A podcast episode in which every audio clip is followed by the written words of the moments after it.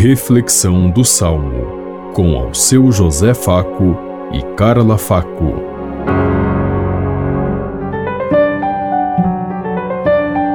Paz e bem a todos os ouvintes que estão em sintonia conosco neste dia, na meditação do Salmo 28. Que o Senhor abençoe com a paz o seu povo.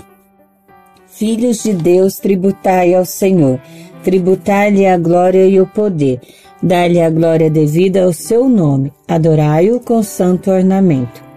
Que o Senhor abençoe com a paz o seu povo. Eis a voz do Senhor sobre as águas, sua voz sobre as águas imensas. Eis a voz do Senhor com poder, eis a voz do Senhor majestosa. Que o Senhor abençoe com a paz o seu povo.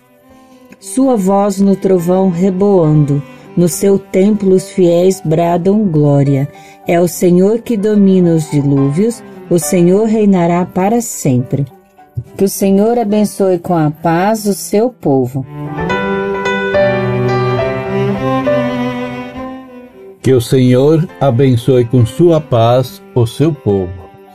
Nunca necessitamos tanto de paz. Vivemos tempos difíceis tempo de violência, de morte, de desrespeito com a dignidade da pessoa humana.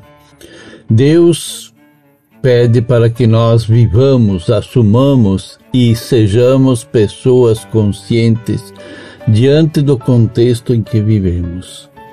Que sejamos capazes de identificar a presença de Deus na obra que Ele nos deixou em nossas mãos mas nós insistimos em voltar as costas para Deus e criar os nossos próprios projetos de acordo com nossos interesses, de mudar o contexto à verdade para apresentá-la como nossos projetos e tentar colocar na boca de Deus.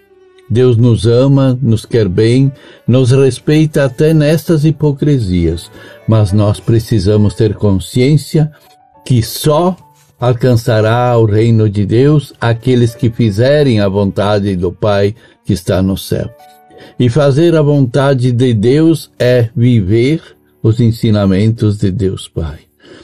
Que possamos então crescer, mudar, assumir e viver o que Deus realmente quer para cada um de nós. Pensemos em tudo isso enquanto eu lhes digo. Até amanhã, se Deus quiser. Amém. Você ouviu Reflexão do Salmo com ao seu José Faco e Carla Faco.